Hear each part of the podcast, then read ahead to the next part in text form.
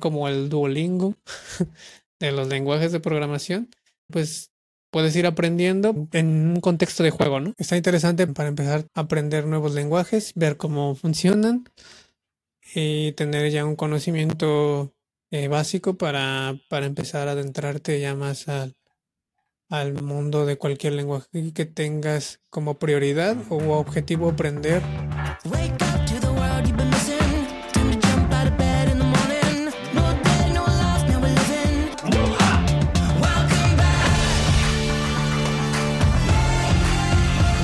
¿Cómo estás?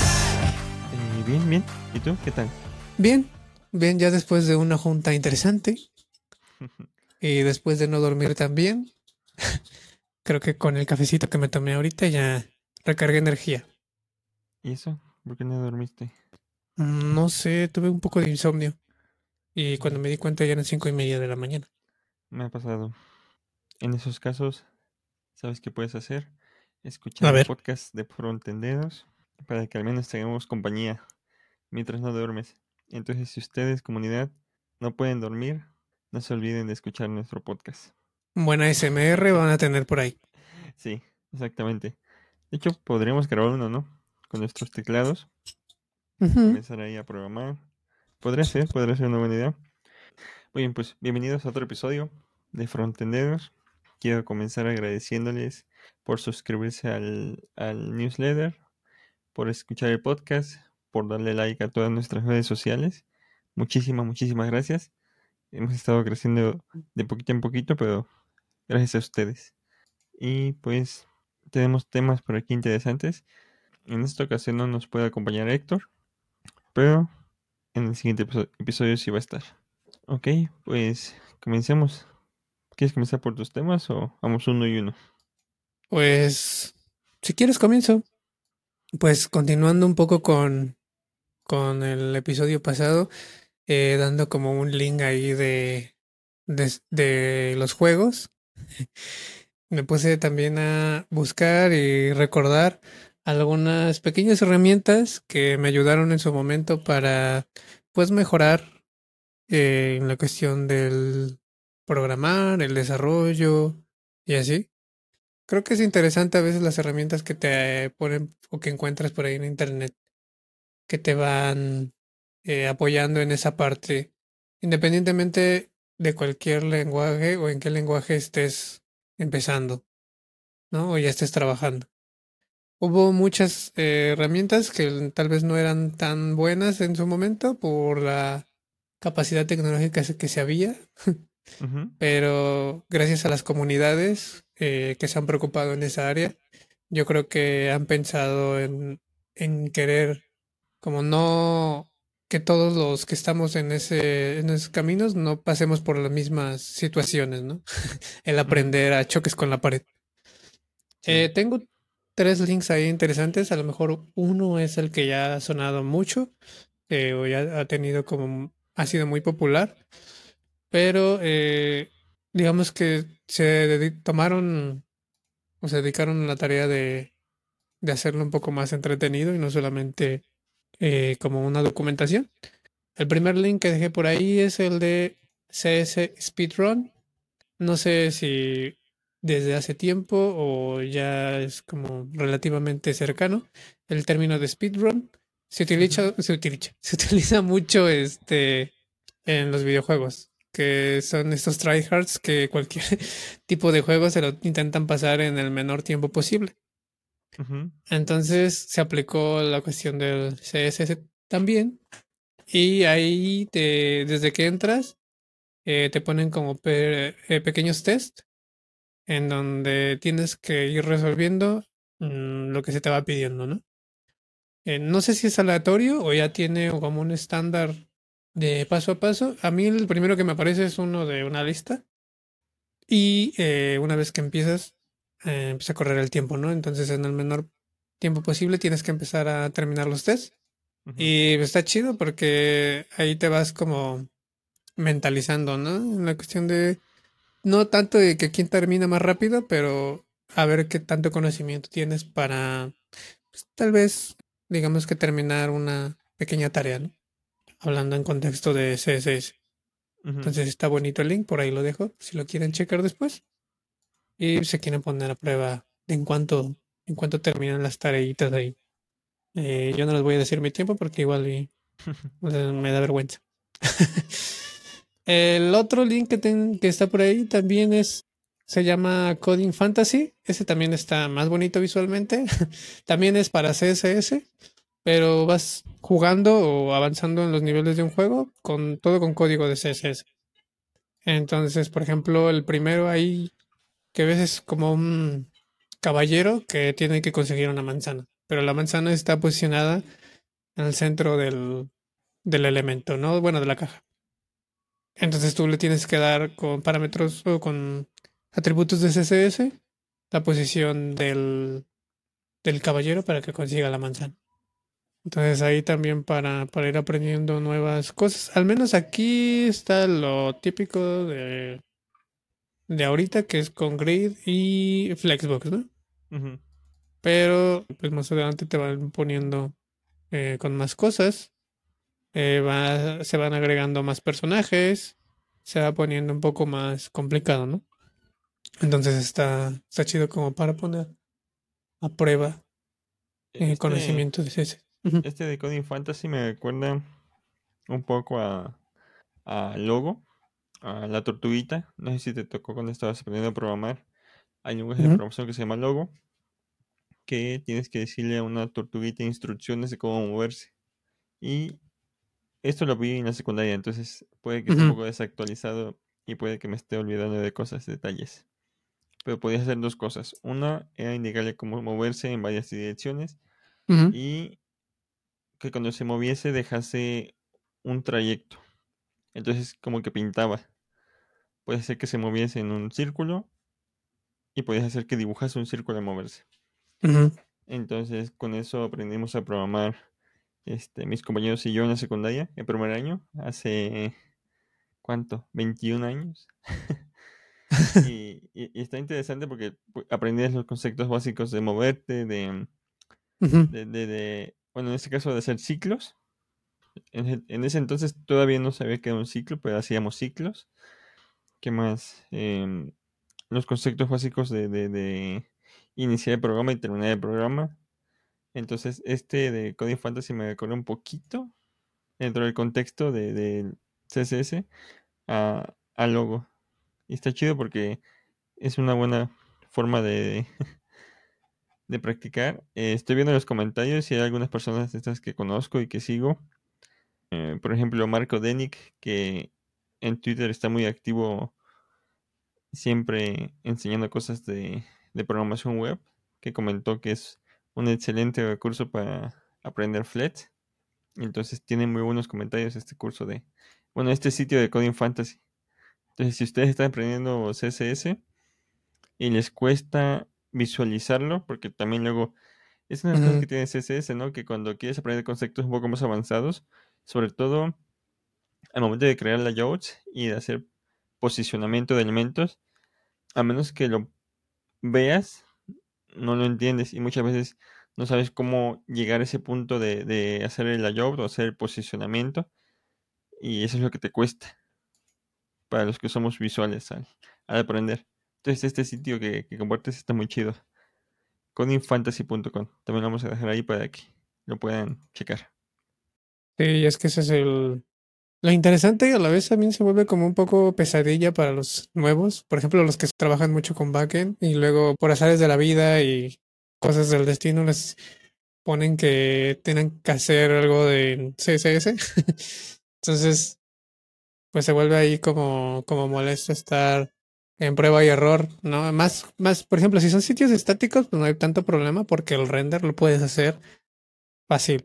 Pero si no tienes, digamos que la herramienta para hacer live reload o que tengas por ahí un, un transpilador o que la aplicación esté muy pesada, a veces tienes que hacer una, el cambio en el código y esperar a que se haga el refresh y ver que no está posicionado como querías. O la otra manera, entre comillas, sencilla es modificarlo directamente desde el inspector de elementos. Y ahí le vas moviendo y ahí te vas dando cuenta si, si está quedando como tú quieres o no. Y ya nada más que cuando llegas como al objetivo, copias, y, copias lo que modificaste y lo pegas ya en tu código, ya, ¿no? Ajá. Pero sí, o sea, el, el manejo de posicionamiento es una, es una, se torna una pesadilla más cuando los elementos no están bien estructurados.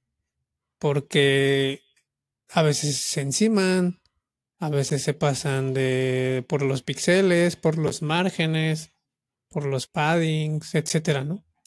Entonces, sí, estas herramientas eh, te, te ayudan a tener también esa parte mental quizá para imaginar en dónde podría estar o estimar más bien en dónde podría estar tu elemento.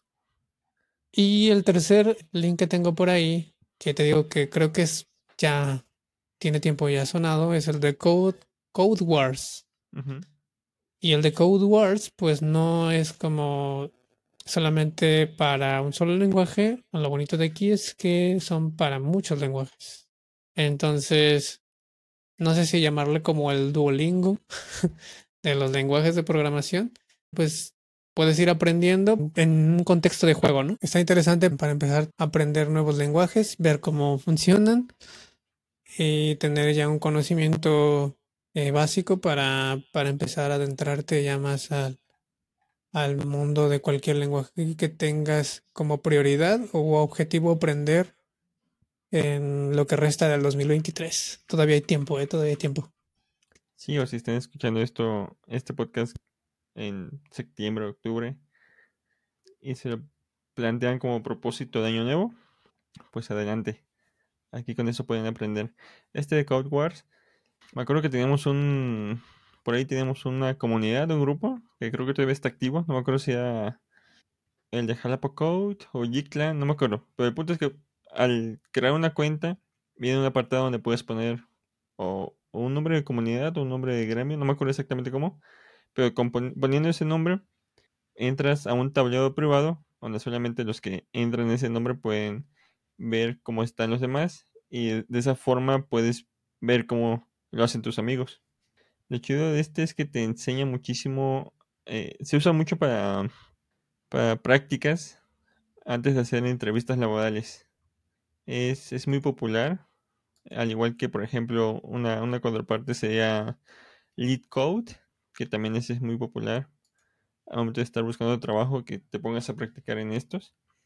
Eh, Code Wars tiene, creo que tiene soporte para casi todos los lenguajes de programación, eh, especialmente JavaScript, PHP, Python, eh, Go, Java. Puedes solucionar los algoritmos que te plantean y puedes crear test para probar que funcionen. Entonces, está chido. A mí me gustaba mucho, pero me hubiese gustado más tener una comunidad y estar ahí practicando. Sería chido que ahorita creamos una comunidad, por ejemplo, de frontenderos, para que así cualquiera se uniese y así veamos cómo solucionar y cómo hacer en equipo, ¿no? Estaría interesante. Creo que lo podemos hacer. Voy a, ahorita que termine el episodio, lo voy a checar y lo publico en nuestras redes sociales. Perfecto. Va. Pues esos son tus links. Vamos con los míos. Vale. Tengo uno que se llama Tremor. Tremor es una biblioteca para poder construir dashboards, sitios de dashboards con React.js de forma súper rápida. Este, eh, creo que en episodios pasados había mencionado algunos, ¿no? Ah, se me fueron los nombres. De bibliotecas que te permiten construir con React dashboards usando Tailwind porque es lo, que está de moda. Bueno, pues este es otro, este es otro muy popular que está creciendo y que tiene muy buen soporte para elementos gráficos. Los otros casi no vi que quisieran encampar en gráficas, en tablas, en data grids. Y este de Tremor, tremor.so, sí tiene soporte chido para, para estos dashboards. Y como hoy en día Muchos proyectos, tanto freelance como para empresas grandes, consisten en construir dashboards para poder visualizar datos. Creo que utilizando una herramienta como esta, como Tremor, te puede aliviar muchísimo el trabajo en lugar de estar construyendo desde cero. Nada más instalas Tremor y construyes lo que te haga falta. Y, ya en una semana, me imagino, puedes tener algo chido en línea. También se lo vamos a poner ahí en la descripción del podcast Para que lo y chequen. estoy, estoy viendo los componentes que tiene y la verdad sí hay unos que pues no las al menos las herramientas que he ocupado no los tienen. O sea, los charts, por ejemplo, pues sí, ¿no? Veo que son muy simples, pero a la vez como visualmente, o sea, visualmente muy bonitos también, con las animaciones que tiene. Son a veces es como lo suficiente para, para mostrar datos y no se va como a las nubes, como luego algunos Es práctico, tienen, ¿no? Ajá, exactamente. Ajá, Y eso e- es e- lo, lo bonito. Es eso. Eh, cuando estás construyendo un, un dashboard, tiene que ser práctico, tiene que ser pragmático. No tienes que pasarte de animaciones y tienes que construirlo sobre medida en base a la información que llega al dashboard. Ahorita que estás Ujú. mencionando lo de que hay luego sitios que el posicionamiento es más, es muy complicado. Creo que eso nos pasaba mucho cuando trabajamos con gráficas en ciertos sitios y también pasa mucho en dashboards, porque luego tú construyes en base a un diseño utilizando información muy básica y luego al momento de llegar a producción te das cuenta que esos datos se quedan escasos. Porque, por ejemplo, puede haber gráficas que no tomaron en cuenta ciertos valores, ya sea o son más o son otro tipo de datos. Y entonces algo no cuadra en el diseño. Y, y este Tremor eh, no trata de hacer de más, solo trata de dar consistencia en cuanto a los componentes básicos de un dashboard, tarjetas, botones, iconos, elementos en formulario, tablas y las gráficas básicas para que puedas visualizar y en base a eso puedes construir más. Y pues como es parte del ecosistema React y el ecosistema Tailwind, lo, lo puedes adaptar a, a otras cosas. Y por ejemplo aquí estamos viendo que tiene 12.000 estrellas en GitHub. O sea que al menos hay 12.000 usuarios que le han dado, le han puesto una estrella en GitHub. Y eso es para una biblioteca que no tiene mucho tiempo de, de, de haberse creado. Está bien. Ha ganado buena atracción. Entonces, si están, si están construyendo una biblioteca, digo un dashboard, ahí pueden checar este. Y, eso es lo, lo que también me gustó mucho, es que se ve como muy ligero. Eh, toma en cuenta hasta ciertas cosas que pasan a veces desapercibidas para ciertas herramientas. Por ejemplo, el divider, que, que eso parece algo tan sencillo y simple, pero que a veces causa luego problemas y es un rollo están, estando dando mantenimiento cuando son componentes muy grandes y con muchas cosas dinámicas. El divider luego también es, es una onda ahí eh, Sí. interesante y molesta. pues. Sí, yo creo que no hay, no hay componentes básicos, no hay componentes sencillos, mientras el proyecto tenga muchísima información. O sea, si, si el proyecto va a mostrar información básica, digamos, un caso hipotético, estás mostrando un directorio de, digamos, empresas. Entonces tienes un directorio de empresas y tienes un directorio de usuarios de esas empresas. Pero tienes pocos registros, digamos unos 100 al mes.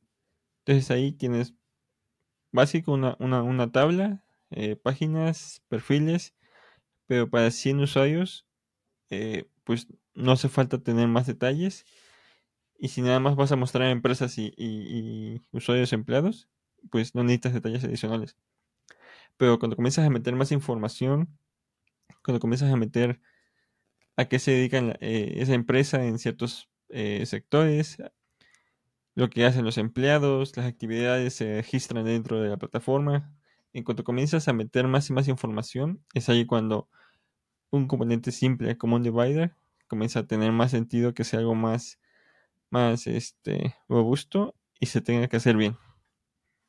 O por ejemplo lo que mencionamos en un episodio pasado de los tooltips que ayudan muchísimo y que luego es una cosa muy difícil estar ahí manteniendo. Entonces, eh, Sí. ese, ese es un componente que sí o sí se, se, si se tiene una buena biblioteca como en esta que, que comentaste, pues te alivia un montón el trabajo, ¿no? Así es. Bueno, ese es Tremor. Ahora, los otros dos links que tengo son, son noticias. Uno es de Nuxt. Salió una nueva versión. Nuxt 3.7.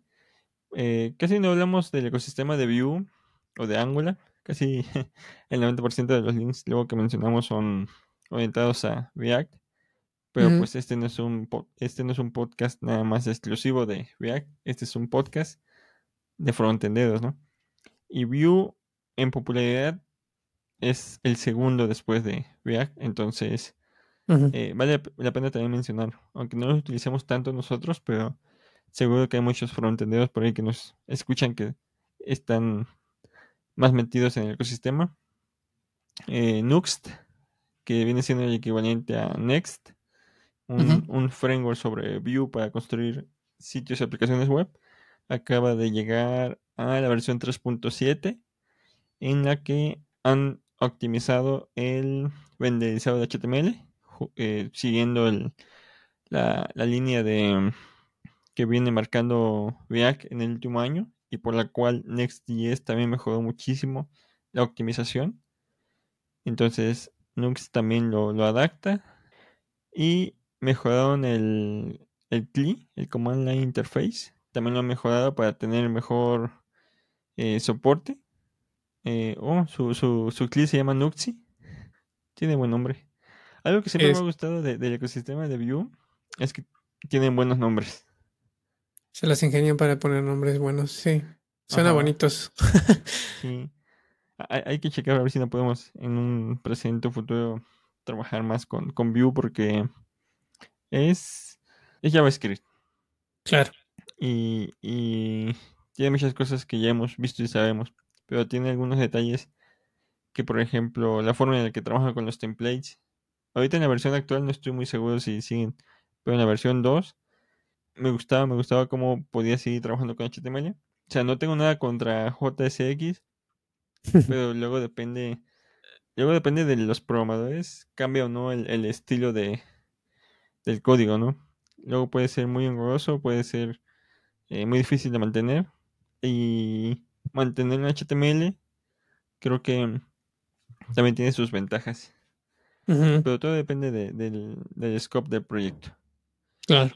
Mm, otra cosa que me llamó la atención de la nota de, la versión es que también subieron el soporte para Byte. No, ¿cómo es? Bit. Para Bit a 4.4. Los proyectos de, de, Vue siempre van de la mano de otros proyectos, en este caso de Bit. Entonces, tiene soporte para la última versión. Y tienen su propio comando con Nuxi para poder actualizar para poder actualizar este, las bibliotecas en el package.json y una forma recomendada de hacerlo. Entonces, aquí no estoy muy seguro cómo funciona. A ver si algún día no muy lejano podemos hacer proyectos con, con Nux. Que por ahí creo que ya habíamos estado trabajando algo, pero, no, pero nunca salió a producción. Eh, casi siempre hemos trabajado más con Next, con Gatsby, incluso con Remit, pero Nux es uno que siempre se nos ha, no se nos ha hecho hasta ahorita. Sí, sí. A ver si algún día. Y bueno, otras noticias. Ayer o antier vi por ahí por Twitter que el CEO de, de Bercel había anunciado que hoy iba a haber una noticia grande. Iban a lanzar una noticia grande los de Bercel. Y ayer me parece también la cuenta de Astro, el la herramienta que, que vimos en un episodio pasado para construir aplicaciones. También citó ese tweet de Guillermo, del CEO de Bercel, para decir que tenían una sorpresa Astro y Bercel, que salía hoy y ya salió a las 11 de la mañana, tiempo de la Ciudad de México. Astro adopta a Vercel como el hosting partner oficial de, de, de o sea, Vercel, que es una plataforma para hosting, o empezó como una plataforma para hosting, actualmente es mucho más. Ahora va a ser el, partner de hosting oficial de, de Astro. Con esto, Vercel le da, le gana la delantera a Nellify de uno de los proyectos que más está ganando. Y, ya, ya se le adelantó con Svelte. O sea, Svelte también tiene soporte para Netlify. Pero ves que Svelte también tiene, tiene una comunidad que va creciendo y, y- y les gusta mucho cómo funciona. Que en tiempos donde todo, todo era React y Vue y un poquito Angular, llegó Svelte como opción para poder hacer sitios y aplicaciones y Vercel los, los adquirió. Creo que esto va en una línea parecida. Y como mencionaba en episodios anteriores, Vercel está o sacando productos para que ya no se vayan con la competencia o adaptando y ganándose proyectos que si bien no son competencia pueden mejorar mucho su propuesta de negocio. Entonces creo que Vercel va camino a ser una de las empresas más grandes para desarrollo web porque se está moviendo muy bien. Está adquiriendo cosas bien interesantes. Sí, sí. Creo que con Astro es más probable que trabajemos. Y pues ahora que, que Vercel va a estar como partner de hosting, es aún más probable que nosotros en algún trabajo, algún proyecto de la agencia o, o personal lo podemos utilizar. Vamos a ver, ah, ah, te digo, hay que hacer un episodio especial de todo lo que ha hecho Vercel en el último año para que sepamos porque se está moviendo, se está moviendo muy bien en, en cuanto a adquisiciones. Mm, y bueno, esos serían los links que traigo por hoy. No sé si quieras añadir algo más. Pues ahorita con lo que estaba viendo de Nux, las actualizaciones que tiene y todo, tenía un tema por ahí que quería comentar, nada más que este, bueno, no, no comentar, sino añadir a mi lista de links. Pero como vi que no, era- no iban de las manos, dije, pues lo voy a dejar para otro episodio. Y vi que en lo de Bit, de 4.4, dice que incluye lo de Lightning CSS Support. Ah, Y yo iba a hablar de ese de Lightning CSS Support. bueno, de Lightning CSS en general, Ajá. que cómo funcionaba, que era una herramienta y todo. Es, que estaba construida en Rust, me parece. Oh, Y que, que lo, cómo lo podías como implementar de manera manual, ¿no? O sea, este, no necesariamente con un, que viniera dentro de un paquete. Entonces se me hizo interesante ahorita esa parte porque digo, órale, o sea, que hayan incluido esa parte, está, está chido. a ver, ¿dónde viene? ¿Viene aquí en la noticia o...? Ajá, o- viene o ahí una parte de la noticia donde dice Bit 4.4. Ah, lo. Después de- Ah, ya, ya. Ajá. Sí, yo también lo, lo vi, pero no lo... No me puse a indagar bien cómo funcionaba.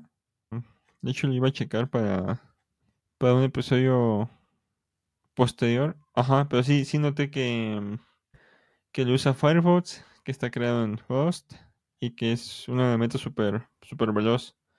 Sí, Wow. estaba checando la documentación hace ratito y pues digo, sí se ve interesante, pero como decíamos la otra vez, ¿no? Veces todas las herramientas te dicen que son como las mejores, que eh, comprimen o renderean o hacen ciertas características rápida, eficientemente.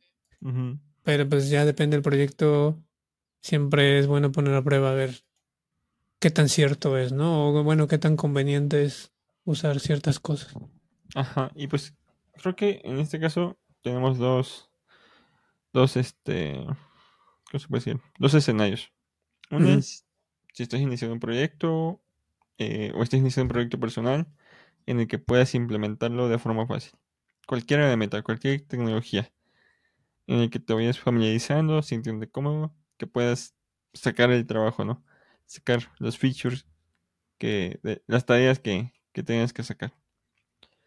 En ese escenario, mientras la herramienta esté bien documentada, tenga buen soporte y, y estés familiarizado con el lenguaje o en este caso con el framework, pues puedes sacar cosas rápidas y no importa tanto si te atrasas porque es para ti o es un proyecto nuevo, ¿no? Pero luego está el escenario más complicado que es el más común, en el que pues es una herramienta que ya existe, digo, es- un proyecto que ya existe, que usualmente no se ha actualizado y utiliza alguna herramienta antigua, y cuando digo antigua ni siquiera me refiero a 20 años, sino que te gusta 3, 4 años en el que, por ejemplo, si estás en el mundo del frontend, sabrás que, que Node cambia cada, se actualiza una versión mayor cada, cada año o cada dos años y hay un tiempo en el que se le da soporte a esa versión de Node, pero estos tiempos no son mayores a 3-4 años. Entonces, un proyecto que iniciaste hace 3-4 años puede que ya esté obsoleto la versión de Node que estás utilizando. Y así algunas otras herramientas, ¿no? Que puedes, puede que lo hayas iniciado. Y es porque muchas veces en el proyecto nunca se contempla o no da tiempo o no hay el espacio para contemplar las actualizaciones. Entonces, no sé si Lightning, Lightning CSS sea uno de esos proyectos en los que puedes hacer el cambio fácilmente. Tendremos que checarlo, pero por los tiempos que manejan, las velocidades que manejan de, de, compilación, está interesante que algunos proyectos, por ejemplo, creo que no lo puse aquí, pero para el siguiente, para el siguiente número, digo, para el siguiente podcast, vamos a hablar de un tema que estoy seguro que a Héctor le va a gustar mucho, de, de que es cómo migrar de Webpack a Bit. Porque Bit aumenta muchísimo la velocidad de, de, de, de, levantar el proyecto en React. Bueno, en cualquier eh, framework. En este caso React y, y Vue.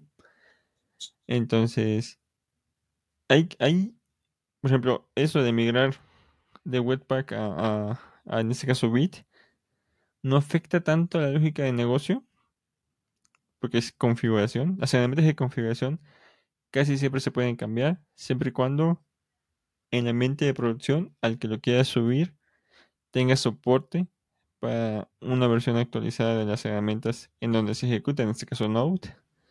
O no sé, si estás ocupando Dino o, o Boon, pues mientras tenga soporte, adelante, ¿no?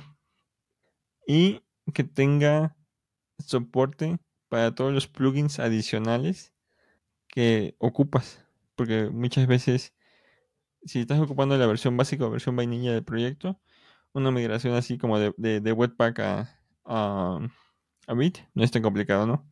Pero si le instalaste plugins de más y aún no tienen soporte o, o hay algo por ahí que no, no tenga soporte, va a costar. Entonces, en el siguiente episodio le voy a, a proponer ese, ese tema a Héctor para que lo cheque y también llegue como esa información. Porque creo que es algo que le va a gustar a él. Sí, sí, nos está escuchando. Yo sé que ya se emocionó. Estoy casi seguro. sí. Un tema que no estaba en la lista, pero lo vamos a mencionar. Estaba checando el sitio de, de Nuxt. Y hasta arriba viene una línea que dice certificación oficial de Vue. Oh, ah, sí, sí, es cierto la certificación oficial de competencias para el framework Vue.js está disponible. Entonces, si te metes a certification.vuejs.org, vas a ver eh, este, este curso, certificación, que viene una imagen de, del creador. O que el mismo, el mismo creador de Vue estuvo siguiendo el proceso de de creación de esta certificación. Eso está interesante porque en hacia con startups de Estados Unidos o de otras partes del mundo casi no se toca el tema de certificaciones. Se toca el tema de bueno, sí, sí hay una que otra certificación que tienes que cumplir, ¿no? Pero tienes que seguir más que nada estándares, sobre todo de seguridad. Pero aquí en México no sé si otras partes de Latinoamérica que nos escuchan, cuando trabajas con empresas grandes o con gobierno, gobiernos grandes, una que otra vez te van a sacar el tema de la certificación, de que debes estar certificado de tecnología para poder para garantizar que vas a poder uno completar el proyecto, dos darle soporte al proyecto y tres de que el proyecto va a estar bien construido en dado caso de que tengas que cederlo a alguien más. Eh, esto se da porque los lenguajes más utilizados por gobierno, Java y .NET tienen certificaciones, pero los lenguajes nuevos no tienen certificaciones. Hay, hay academias, hay escuelas en México que te certifican, ¿no? Te, te, dicen, te certificamos por JavaScript y, y ya. Pero es como por parte de una institución de terceros. Eh, entonces, sí, sí vale la pena, sí está chido, pero casi no hay que la propia herramienta, en este caso tecnología o framework, te certifique. Y de hecho, si entras al, sitio de certification.vue.js.org, te vas a dar cuenta que está tan bien construido que tiene, tiene descuento para usuarios de México.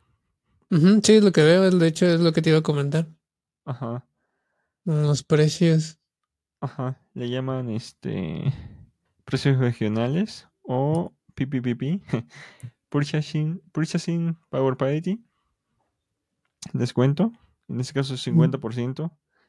Eh, no, bueno, aquí el, primer curso vale 500 dólares, examen, solamente el examen. No, están en pesos, ¿eh? Ah, perdón. Sí, ¿no? 500 pesos. Ajá. Eh, y, y, con el 60%, 200 pesos. Eh, hay uno que tiene un curso de preparación, 1057 pesos.